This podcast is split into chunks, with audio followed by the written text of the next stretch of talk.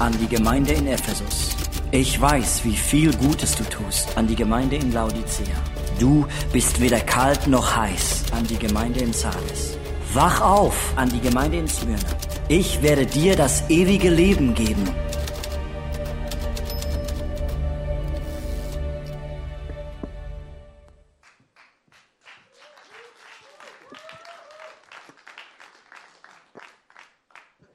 Hallöchen. Ich darf heute mit euch diese Serie abschließen. Das ist ja eine besondere Ehre, weil es ist ein ganz besonderer Brief, dieser letzte. Und weil ähm, diese Gemeinde, zu denen Johannes da schreibt, es war ja so, Johannes, der Jünger von Jesus, war auf Patmos und Jesus ist ihm erschienen und hat ihm diese sieben Briefe, die wir in den letzten Wochen behandelt haben, hat ihm die diktiert an diese sieben verschiedenen Gemeinden einfach in dieser Region. Genau, und diese Gemeinde in Laodicea, es geht um Laodicea, die hatten es faustig hinter den Ohren. Und deren Zustand war ziemlich mies. Und damit jetzt hier nicht die große Depression ausbricht, habe ich gedacht, ich erzähle euch zuerst einen Witz. Einen Blondinenwitz. Blondies, wir kommen nicht gut weg. Also, kommt eine Blondine zu ihrem Mann. Sagt, Schatz, das Auto ist kaputt. Es ist Wasser im Vergaser. Und der sagt, Wasser im Vergaser. Woher willst du das wissen? Du kennst, du hast keine Ahnung von Autos. Doch es ist ganz sicher Wasser im Vergaser. Sagt, ja, okay, wenn du meinst, ich schaue mir das mal an. Wo steht denn das Auto? Sie im Pool. Dumm gelaufen. Und die Moral von der Geschichte, lieber ein Pool im Auto als ein Auto im Pool. Genau. Gut, heute auch in diesem Text geht es um Wasser. Aber ich werde euch diesen Text jetzt zuerst vorlesen. Und ja, legen wir los. Wir müssen das ein bisschen dramatisch machen, oder? Da so richtig reinfinden, was Gott da zu dieser Gemeinde sagt. Die Botschaft an die Gemeinde in Laodicea. Schreibe diesen Brief dem Engel der Gemeinde in Laodicea. Das ist die Botschaft dessen, der das Amen ist, der treue und wahrhaftige Zeuge, der Anfang der Schöpfung Gottes. Ich weiß alles, was du tust und dass du weder heiß noch kalt bist. Ich wünschte, du wärst entweder das eine oder das andere. Aber da du wie lauwarmes Wasser bist, werde ich dich aus meinem Mund ausspucken. Du sagst, ich bin reich, ich habe alles, was ich will, ich brauche nichts. Und du merkst nicht, dass du erbärmlich und bemitleidenswert und arm und blind und nackt bist. Ich rate dir, von mir Gold zu kaufen, das im Feuer gereinigt wurde. Dann wirst du reich sein. Und kaufe auch weiße Kleider, damit du dich bekleiden kannst und dich wegen deiner Nacktheit nicht schämen musst. Und kaufe Salbe für deine Augen, damit du sehen kannst, wie du sehen kannst. Wen ich liebe, den weise ich zurecht und erziehe ihn streng. Bleibe nicht gleichgültig, sondern kehre um. Siehe, ich stehe vor der Tür und klopfe an. Wenn jemand mich rufen hört und die Tür öffnet, werde ich eintreten und wir werden miteinander essen. Ich werde jeden, der siegreich ist, einladen, mit mir auf meinem Thron zu sitzen, so wie ich siegreich war und mich mit meinem Vater auf seinem Thron gesetzt habe. Wer bereit ist zu hören, der höre auf das, was der Geist den Gemeinden sagt.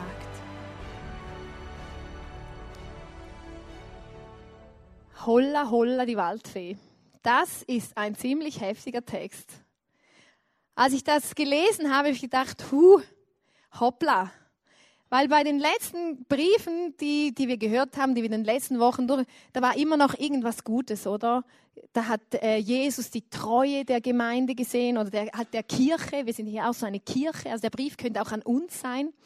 Äh, die Treue oder wie sie den Menschen gedient haben oder wie sie einfach mit Leidenschaft oder in dieser Liebe zu Gott, in dieser Beziehung standen. Aber in diesem Text, der ist einfach nur heftig. Aber ich kann euch eins sagen, Gott begeistert mich, weil ich habe diesen Text äh, studiert und, und auch die geschichtliche, geschichtlichen Hintergründe äh, ein wenig erforscht. Und was mich am allermeisten begeistert, ist, dass Gott durch die Art, wie er hier redet, zu dieser Kirche, zu dieser Gemeinde in Laodicea, begibt er sich genau auf das Niveau von dieser Gemeinde und redet so, dass sie es verstehen können. Weil viele Aussagen, wie das mit dem Wasser, mit dem Gold, das hat alles eine tiefere Bedeutung, die in die, diese Zeit reinspricht und mit dem sie was anfangen konnten. Also gut, legen wir los. Und gewisse Parallelen können wir natürlich auch zu uns, zu unserer Kirche oder zu unserem Leben ziehen. Also als erstes spricht er hier mal die Lauheit an, in der sich diese Kirche diese Gemeinde befindet. Und da lesen wir in Offenbarung 3, 15 bis 16, ich weiß alles, was du tust und dass du weder heiß noch kalt bist. Ich wünschte, du wärst entweder das eine oder das andere. Aber da du wie lauwarmes Wasser bist, werde ich dich aus meinem Mund ausspucken.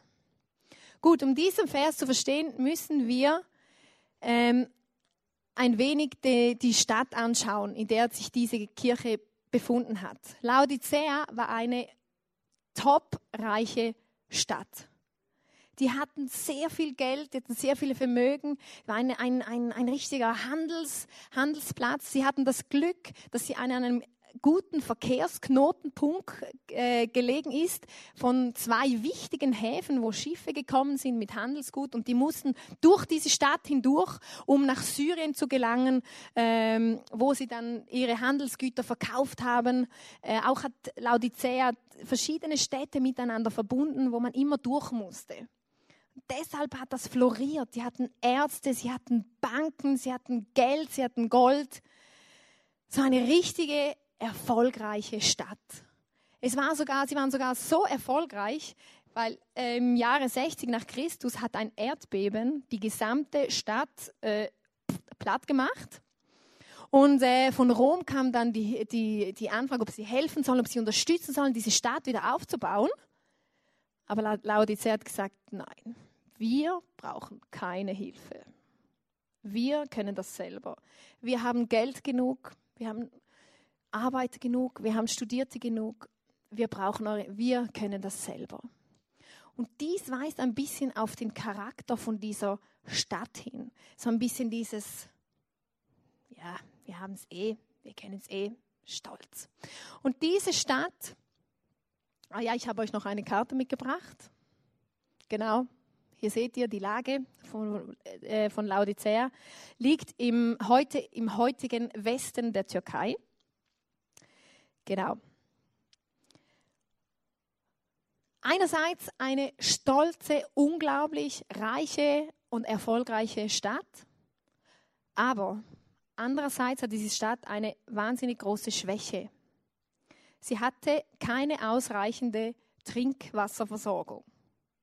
Laodicea hatte keine eigenen äh, Frischwasserquellen, auch keine heißen ähm, Heilquellen, die aus dem Boden kamen. Sie hatten kein eigenes Wasser. Nun, was machst du als Stadt, wenn du kein Wasser hast? Okay, du holst es dir irgendwo her. Und ähm, sie haben das Wasser durch so Steinrohre von anderen Städten nach Laodicea ähm, gebracht. Und jetzt kommt dieser Punkt mit diesem Lauwarm. Eben diese anderen Städte hatten frische Quellen oder heiße Heilquellen. Aber durch das, dass diese Steinrohre so lang waren, wenn das Wasser in der Stadt Laodicea ankam, war es lauwarm. Oha, es war lauwarm. Entweder hat es sich aufgewärmt, es war schon irgendwie Stunden oder Tage lang in diesen Steinrohren unterwegs, bis es da ankam. also nicht mehr frisch. Und das war die große Schwäche dieser Stadt. Reich und alles, aber kein eigenes Wasser. Sehr interessant. Und ich habe mir dann überlegt, okay, Wasser, sehr markant da dieses, du bist das lauwarme Wasser, ich werde dich ausspucken. Wasser kann sich ja in verschiedenen Zuständen befinden, oder? Und diese Kirche hat sich auch in einem gewissen Zustand befunden. Wasser kann flüssig sein, äh, es kann in Eis sein, Dampf und es kann verschiedene Temperaturen haben. Ich habe mir überlegt, gut, also kaltes Wasser, ja, kaltes Wasser ist super, oder? Kaltes Wasser kann man sich erfrischen, wie mein süßer Elefant. Man kann Eiswürfel noch reinmachen, dass es so richtig spritzig frisch ist. Äh, man kann sich einen leckeren Sirup machen. Ähm, man kann sich abkühlen im heißen Sommer, wenn man in den Pool springt. Besser ohne Auto. Und kaltes Wasser ist was Herrliches. Was herrlich Erfrischendes. Heißes Wasser hat auch einige Vorteile. Im heißen Wasser kann man sich baden, kann sich aufwärmen, kann relaxen. Äh, man, kann, man kann sich einen Tee machen. Es wärmt einem auf nach einem kalten Tag im Schnee. Ist toll. Heißes Wasser ist auch toll. Aber nun zu diesem lauwarm. Ich habe mir gedacht, okay, was hat lauwarm Tolles? Nix. Zwei Dinge sind mir in, in den Sinn gekommen über lauwarm. Das erste, meine Mama hat immer zu mir gesagt, du solltest nicht lauwarmes Wasser aus dem Wasserhahn trinken, weil da sind ganz viele Bakterien aus dem Boiler drin. Ich dachte, okay, macht Sinn. Ja, gut, trinke ich keins.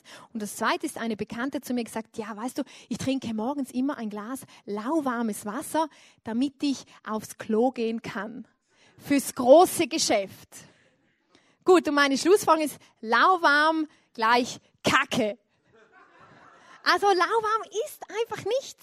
Das ist einfach, uh, es ist einfach so, es ist so was zwischendrin, nichts richtig. Ah, ist einfach so träge und abgestanden und ja. Und so beschreibt Gott den Zustand dieser Kirche. Das ist tragisch. Diese Kirche war wie ein abgestandener See. So ein Teich, weißt du, so ein Tümpel der so schon jahrelang vor sich hin modert, wo irgendwie nichts Frisches reinfließt und auch nichts wieder wegfließt, wo einfach nur steht. Oder da bilden sich Algen, da, das, das riecht komisch. Ist einfach so, du, du möchtest nicht gerne drin baden, weil du weißt nicht, was da so alles rumschwimmt. Es bilden sich Insekten, Bakterien, alle grausligen Dinge. Und die Gemeinde war auch so. Die waren einfach träge. Die sind wahrscheinlich schon jahrelang waren die in diesem Zustand. Da kam nichts Frisches rein. Von ihnen ging nichts Frisches raus. Und sie kamen in so einen abgestandenen, langweiligen, öden, bisschen vor sich hin stinkenden Zustand. Und Gott hat sie genau da angesprochen.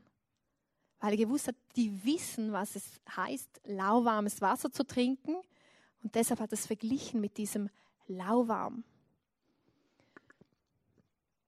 Und ich habe mir überlegt, okay, was heißt das noch, lau zu sein in seinem Herzen? Eben, wie gesagt, lau ist weder heiß noch kalt. Oder? Das ist so ein bisschen nicht hier und nicht hier, sondern es ist so ein bisschen beides, so ein bisschen mittendrin, oder? Mit einem Fuß steht man da, mit dem anderen steht man da, aber man ist so, ihr versteht, was ich meine, oder? Und ich habe einen Bibel, mir ist ein Bibelvers in den Sinn gekommen, äh, aus Jesaja 29, Vers 30, wo steht, so spricht der Herr. Dieses Volk gibt vor, mich zu ehren, doch sie tun es nur mit den Lippen, mit dem Herzen sind sie nicht dabei. Ihre Frömmigkeit beruht nur auf Vorschriften, die irgendwelche Menschen aufgestellt haben. Es war eine Kirche, ich nehme an, die haben auch so Gottesdienste gefeiert, aber wenn sie Gott angebetet haben, nehme ich an, haben sie es einfach nicht von Herzen getan. Da war keine frische Beziehung zu diesem lebendigen Gott, zu ihrem Schöpfer, zum Schöpfer, dem Schöpfer von Himmel und Erde, zu diesem großartigen Gott, da war einfach so ein bisschen träge und sie haben zwar gewusst, wie man Kirche macht, wie man redet, welche Regeln das man befolgen muss, aber dieses Feuer innen, dieses Feuer im Herzen und diese Leidenschaft und diese, dieses Frische hat ihnen gefehlt. Und ich weiß nicht, wie es euch geht. Manchmal, wenn wir hier äh, unsere Band spielt und wir stehen da und beten Gott mit den Liedern an, ich stehe dann manchmal da vorne, dann denke ich immer, oh, die dreckige Schuhe auf der Bühne. Vielleicht denkst du darüber nach, was der vor dir für eine Frisur hat, was er für Klamotten trägt. Manchmal denke ich, oh ja, morgen, oh, morgen muss ich arbeiten. Ja, das sollte ich noch erlegen, das und hier. Aber Glory, Kennt ihr das? Oder geht das nur mir so? Eigentlich stehe ich da, wir singen Lieder, um Gott anzubeten und meine Gedanken machen aber völlig was anderes. Da denke ich mir, Lana, du solltest dich echt schämen. Du stehst hier vor dem lebendigen Gott, den einzigen, auf den es drauf ankommt. Du machst dir Gedanken, was die Leute denken, wenn du jetzt die Hand hebst oder nicht. Oder dass du möglichst leidenschaftlich aussiehst im Gebet, damit du ja als Superchrist dastehst. Aber das Herz ist völlig woanders. Und ich denke, das war ein großer Punkt bei dieser Kirche, auch in Laodicea, diese Lauheit, so eine Gleichgültigkeit. Was auch ein Punkt war, diese Kirche in Laodicea hat sich auf falsche Sicherheiten verlassen und eine Gleichgültigkeit ist entstanden. Und wir lesen hier in Offenbarung 3, Vers 17, du sagst, ich bin reich, ich habe alles, was ich will, ich brauche nichts. Sie haben alles, was sie wollen, aber nicht alles, was sie wirklich brauchen. Durch das, dass diese Stadt so reich war, hat das auch vor dieser Gemeinde nicht halt gemacht. Dieser Wohlstand. Und diese Menschen haben aufgehört, auf Gott zu vertrauen. Und haben sich mit ihrem ganzen Sein verlassen auf ihre materielle, materielle, finanzielle Positionen, Ausbildung und, und, und alles, was sie hatten. Aber Jesus spricht hier einen Punkt an, er sagt, sie hatten alles, was sie wollen, aber sie hatten nicht alles, was sie wirklich brauchten. Das war ein großer Punkt. Und ähm, was dieser Gemeinde einfach nicht bewusst war, oder ich glaube dieser ganzen Stadt war nicht bewusst, dass sie zwar viel Geld hatten, viel Gold, viel Besitz, viel Ansehen, aber sie hatten kein eigenes Wasser. Was machst du ohne Wasser? Sie konnten sich nicht rühmen äh, wie die Stadt nebendran für kalte Quellen oder die andere Stadt in dieser Richtung für heiße Heilquellen. Nix. Sie hatten nur Reichtum und Ansehen. Aber wenn man ihnen das Wasser abgedreht hätte, dann hätten sie geschaut. Und da ist mir eine indianische Weisheit in den Sinn gekommen. Die lese ich euch vor, ihr kennt sie wahrscheinlich eh. Erst wenn der letzte Baum gerodet, der letzte Fluss vergiftet, der letzte Fisch gefangen ist, werdet ihr merken, dass man Geld nicht essen kann. Ist es nicht auch bei uns manchmal so? Geld regiert die Welt. Aber wenn du in der Wüste bist und du wirklich Durst hast und du wählen kannst zwischen Wasser und Gold, was wählst du dann? Ihr wisst es nicht, hä? Ich sag's euch. Wasser!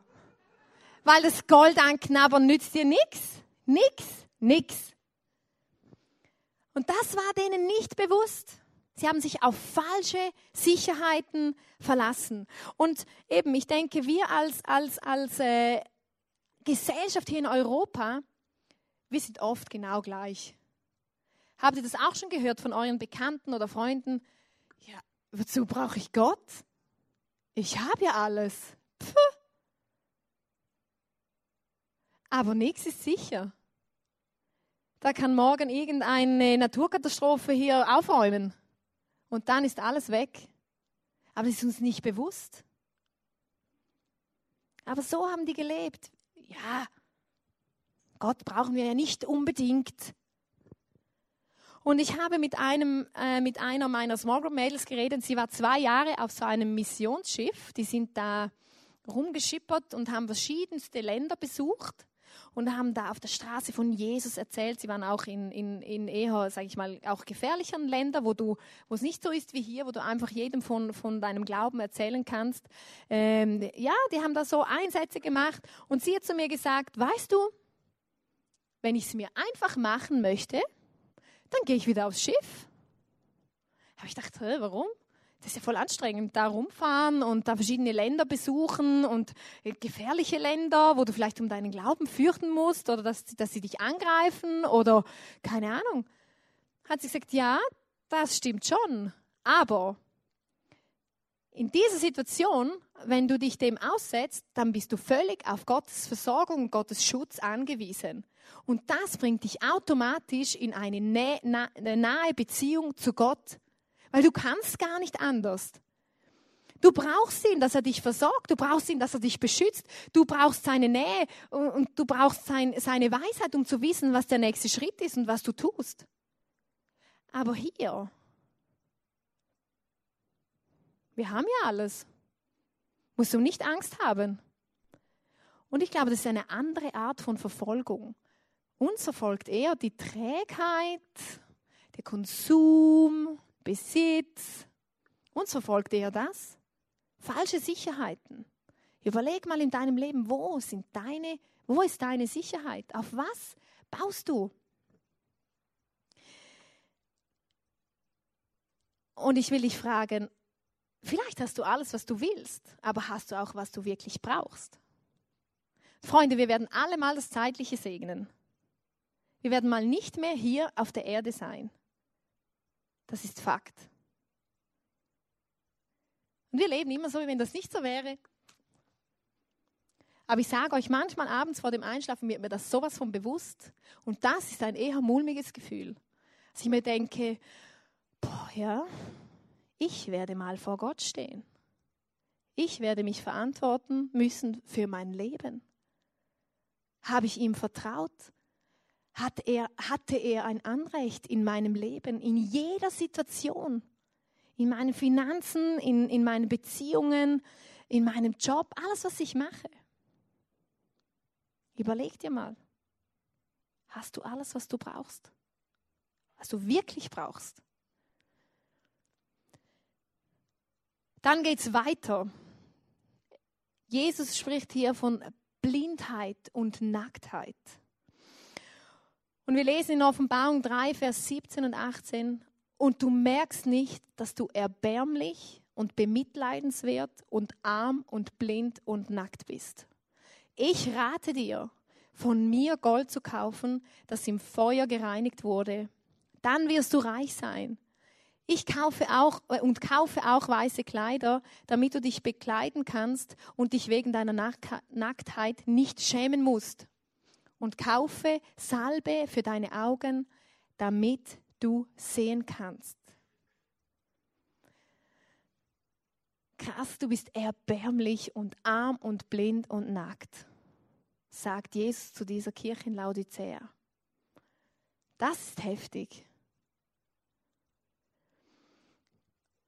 Aber auch diese Dinge, die er hier nennt, das Gold kaufen, diese weißen Kleider und diese Augensalbe, haben eine geschichtliche Bedeutung.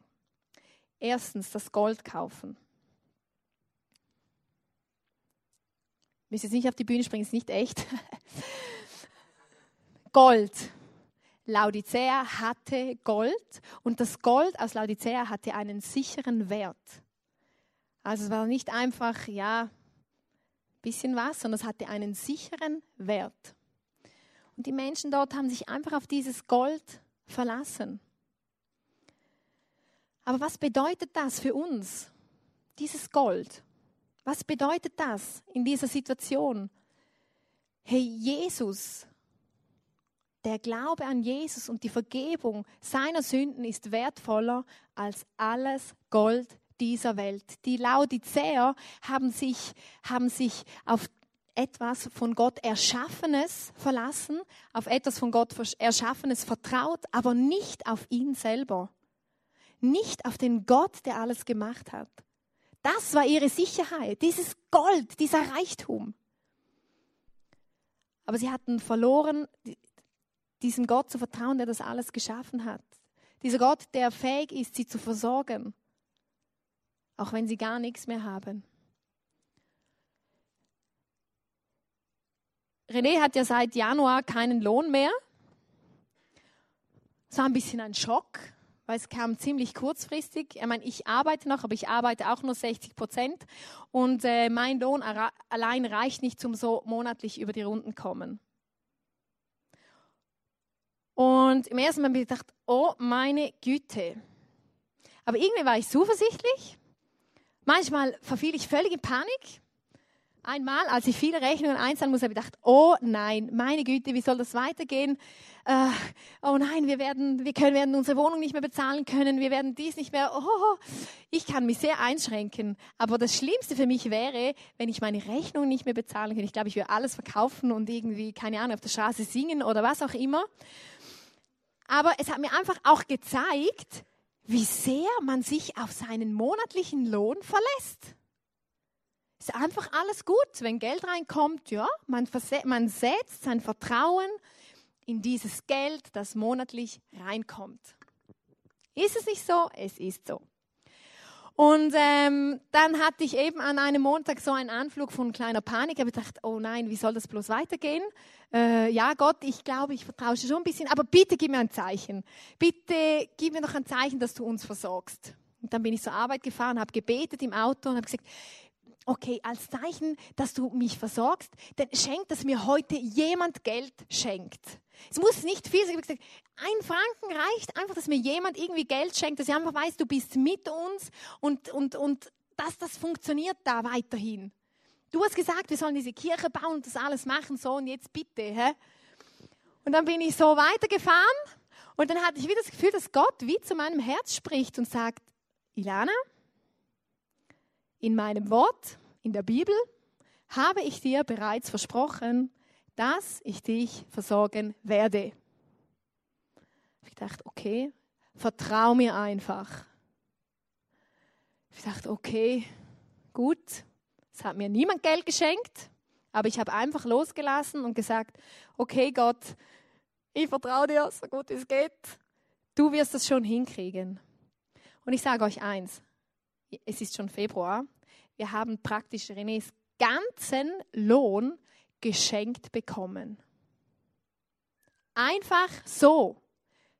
Da war ein Kuvert im, im, Briefkasten mit Geld drin. Keine Ahnung von wem. Es war nicht kein Briefchen dabei. Dann haben wir von hier Geld bekommen, von da Geld bekommen und wir hatten einfach genug. Und das hat mich so begeistert und mein Vertrauen in Gott einfach gestärkt. Hey, er ist ein Gott, der seine Versprechen hält und der zu dem steht, was in der Bibel steht. Freunde, das stimmt. Und wenn unser Lohn wegfällt, haben wir eine größere Sicherheit. Und das haben die Laodiceer nicht begriffen, dass sie diesem Gott vertrauen sollen und nicht auf ihr Gold, auf ihr Geld.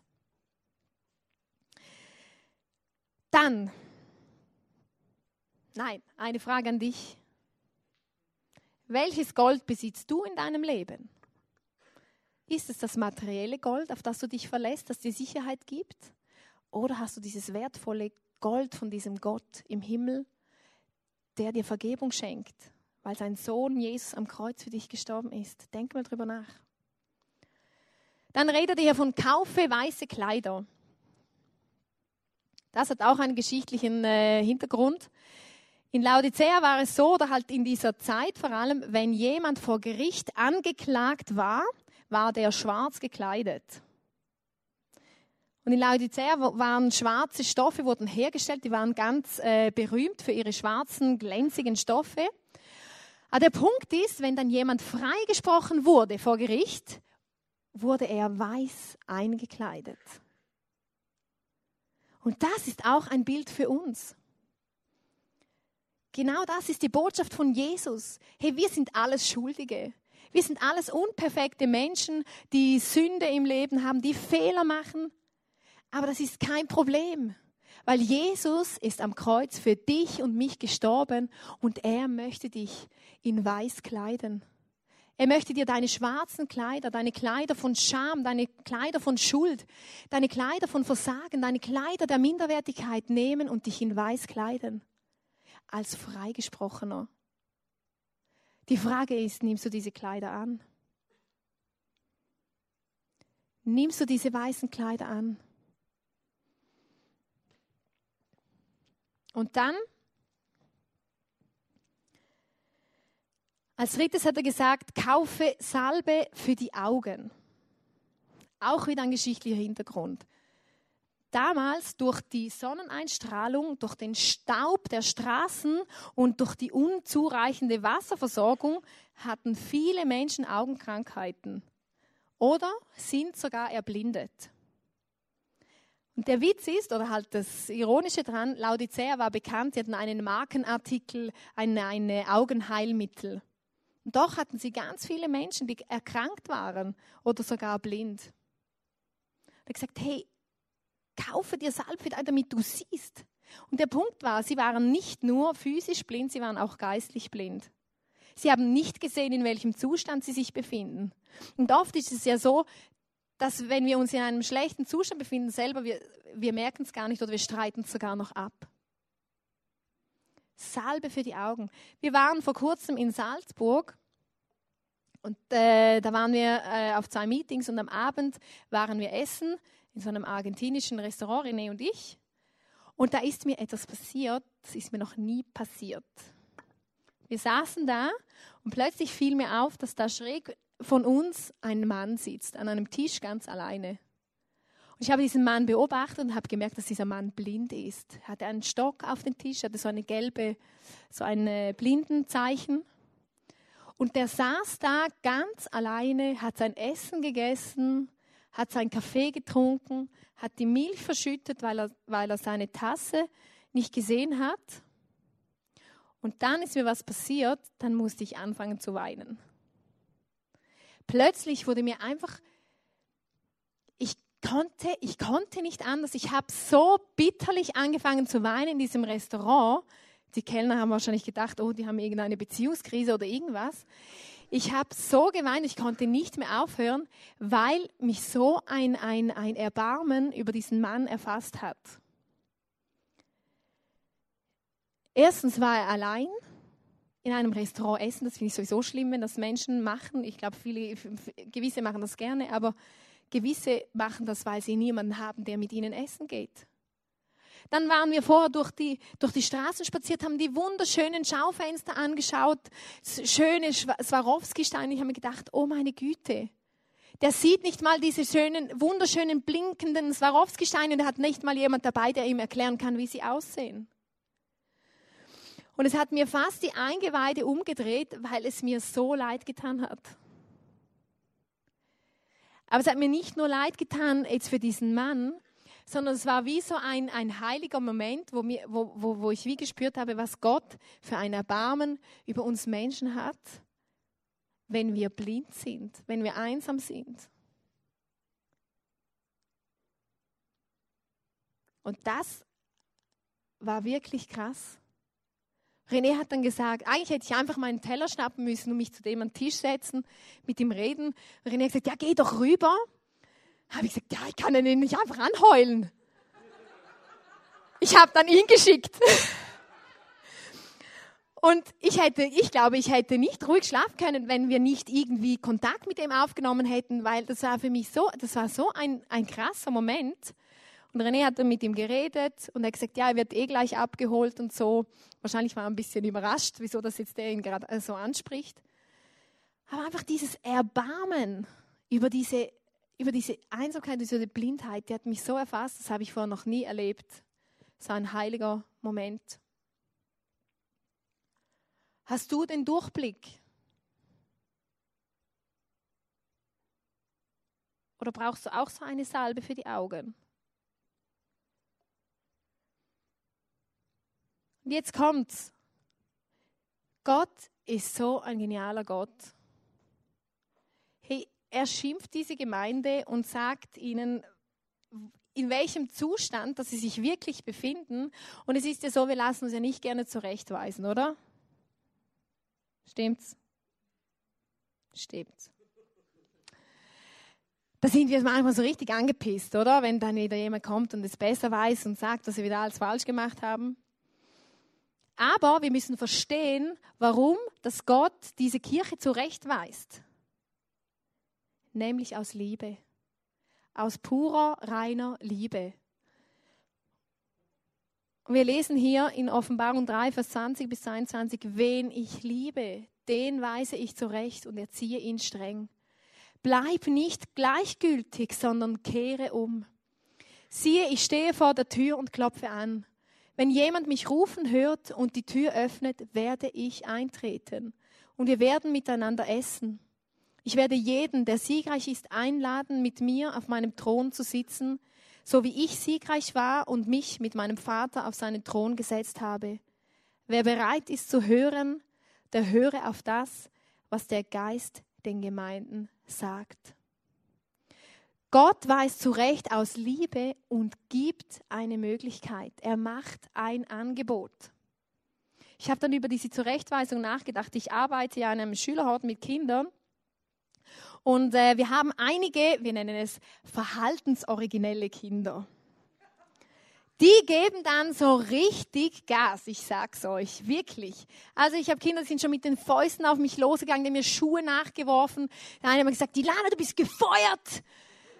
Und ähm, die gehen aufeinander los. Ich habe ein Kind, die hat Narben im Gesicht von ihrer Schwester, weil die sich so krass immer verdroschen haben.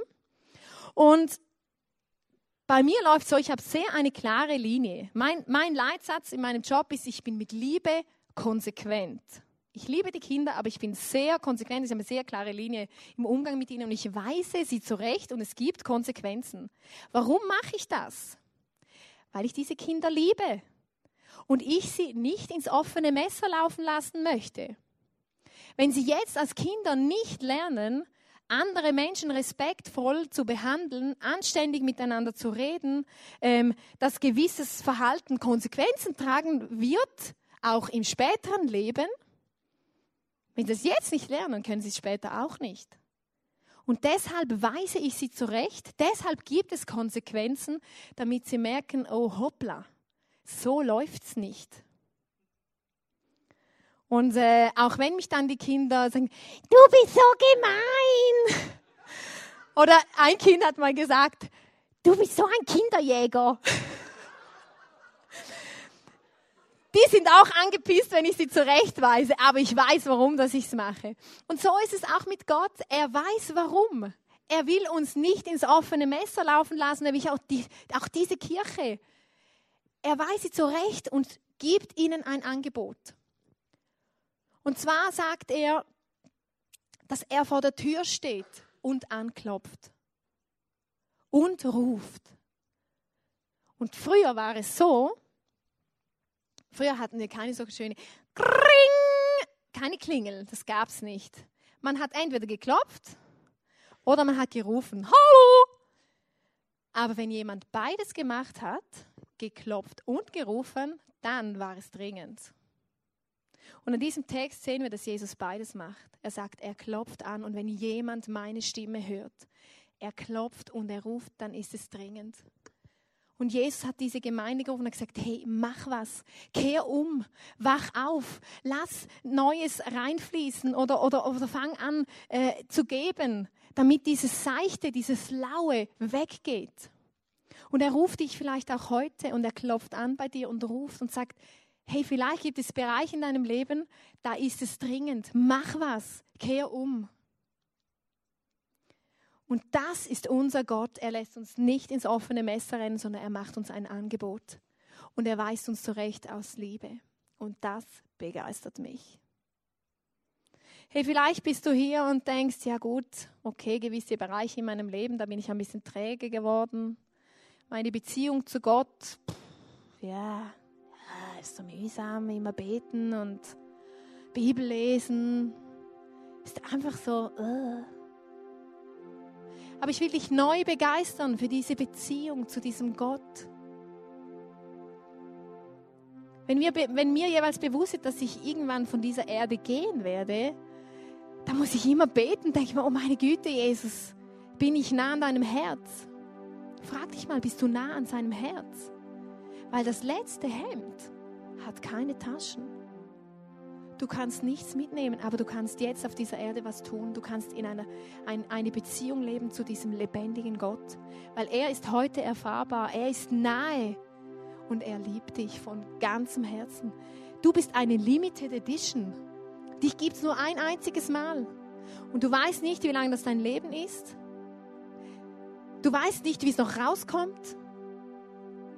Aber Gott ist eine Sicherheit, auf die man sich verlassen kann. Vielleicht bist du hier und sagst, okay, ich bin eiskalt. Ich habe keine Beziehung zu diesem Gott, hatte ich noch nie. Aber wenn das ein Gott ist, der liebevoll ist und der mir ein Angebot macht, der meine Kleider reinwäschen möchte, dann möchte ich das heute annehmen. Dann denk mal darüber nach. Und ich möchte uns einfach zum Abschluss, möchte ich mit euch einfach zwei Gebete sprechen. Hey, nehmen wir das mit, dass wir einfach heiß bleiben, wenn wir eine Beziehung mit diesem Gott haben. Dass wir unsere Lauheit verlassen und heiß werden. Wenn wir Bereiche in unserem Leben haben, wo unser ganzes Leben einfach so träge und lau ist. Weil Gott sagt, er wird es ausspucken. Ich mag nicht ausgespuckt werden, sondern ich will, was steht? Ich werde jeden, der siegreich ist, einladen, mit mir auf meinem Thron sitzen. Hey, ich will mit diesem Jesus auf dem Thron sitzen. Das will ich wirklich von ganzem Herzen. Und du kannst das auch. Und ich möchte mit euch jetzt einfach zwei Gebete sprechen. Ich möchte einfach für die beten, die sagen, okay, ich bin lau geworden. Ah, mein Leben ist ohne Leidenschaft. Ich habe keine Leidenschaft mehr für Gott im Himmel ich habe keine Leidenschaft in dieser Beziehung, möchte ich für dich beten, dass du neu erfasst wirst von einer Begeisterung für diesen lebendigen Gott. Und das zweite Gebet, das ich will, ist für die Menschen, die sagen, okay, ich, bin, ich war bis jetzt kalt, ich kenne diesen Gott nicht, ich hatte noch keine Beziehung zu ihm, aber eigentlich möchte ich das anfangen, weil es macht Sinn.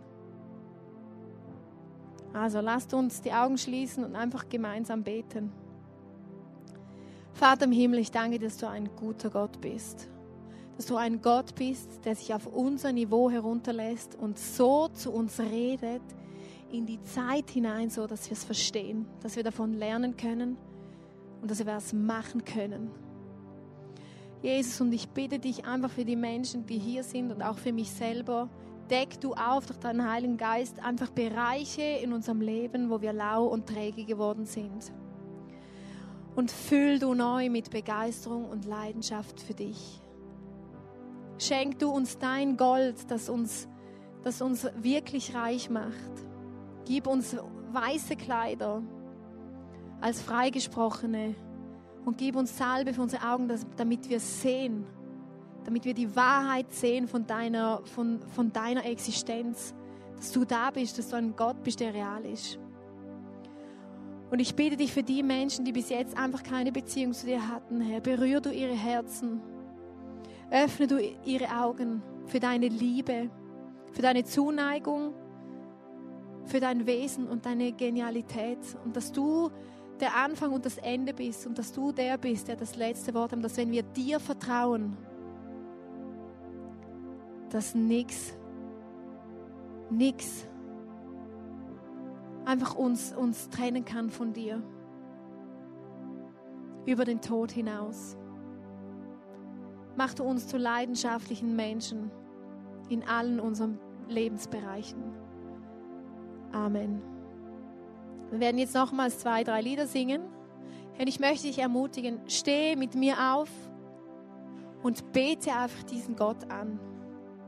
Er ist ein guter Gott. Er ist ein Gott, der heute noch redet. Auch wenn wir ihn aus der Gesellschaft ausklammern, er ist trotzdem da. Er ist da und er ist erfahrbar. Bring ihm deine Bereiche, bring ihm deine, deine Kälte. Sag, auch wenn du das heute das allererste Mal tust, sagst Gott, hier bin ich, nimm mich, begegne mir, dort wo ich es brauche.